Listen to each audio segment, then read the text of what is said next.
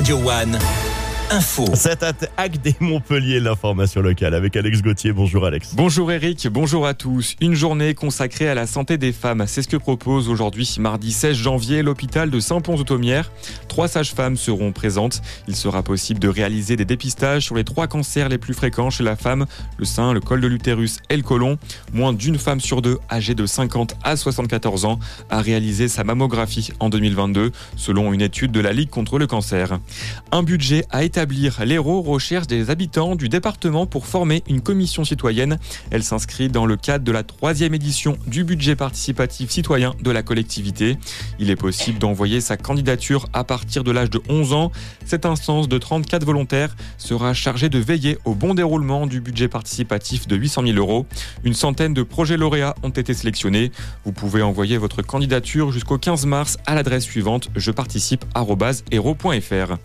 Dans le reste de l'actualité. Cinq jours après l'annonce de son nouveau gouvernement, Emmanuel Macron donne rendez-vous avec la nation ce soir. Le président de la République tiendra une conférence de presse à 20h15 pour fixer le cap de sa politique pour 2024. Plusieurs sujets devraient être évoqués, notamment les Jeux Olympiques de Paris ou encore les élections européennes.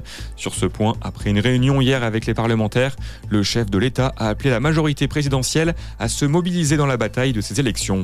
Aux États-Unis, le scrutin n'est même pas terminé que tous les médias américains annoncent déjà la victoire de Donald Trump à la primaire républicaine dans l'Iowa. Sans aucun doute, l'ancien président américain devrait représenter son parti à la présidentielle de novembre, et ce malgré ses affaires judiciaires.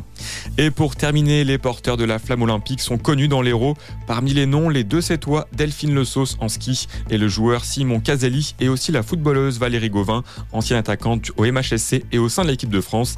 La flamme olympique devrait faire étape à Millau, 7 et Montpellier le 13 prochain. Bonne journée sur Radio One. Merci beaucoup. N'hésitez pas à revenir nous voir dans une petite heure. Une petite heure? Ouais, un, une petite heure, c'est mieux pour refaire le point sur l'information locale.